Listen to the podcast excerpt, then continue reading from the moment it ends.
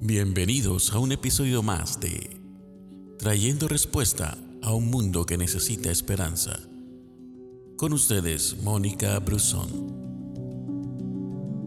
El primer grupo de los que escuchan la palabra de Dios son los que crecen en el camino.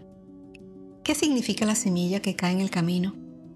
Esa semilla es como algunos que oyen el mensaje del reino y no lo entienden Viene el maligno y quita lo sembrado en ellos. Mateo 13, 19. Este grupo de personas no entienden el mensaje. Ellos escuchan el mensaje, les gusta, les parece bueno, pero no entienden lo que escuchan. Y escuchar no es lo mismo que entender.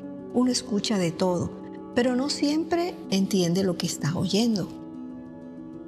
De jóvenes, muchos escuchábamos música americana, en inglés y no entendíamos mucho lo que estábamos escuchando, pero el ritmo nos gustaba y por eso simplemente nos divertía la música. La oíamos, pero no la entendíamos.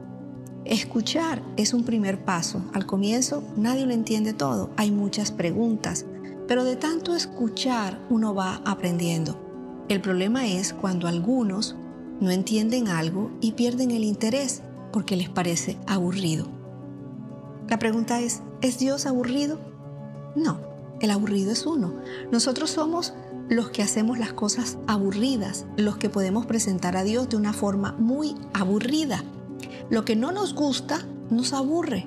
Puede que sea el baile, o la cocina, o el ejercicio, o estar con la gente, o compartir con otros en la comunidad o en la iglesia.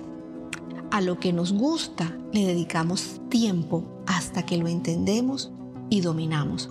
Y para entender la palabra hay que ponerle atención, hay que dedicarle tiempo y poco a poco la vamos entendiendo. No se trata de saberlo todo, sino de entender lo que sabemos. Y el éxito de la vida cotidiana no es saber mucho, sino practicar lo que se sabe. Al final, lo que vale no es el conocimiento, sino la práctica. Conocer y no practicar es como no saber nada.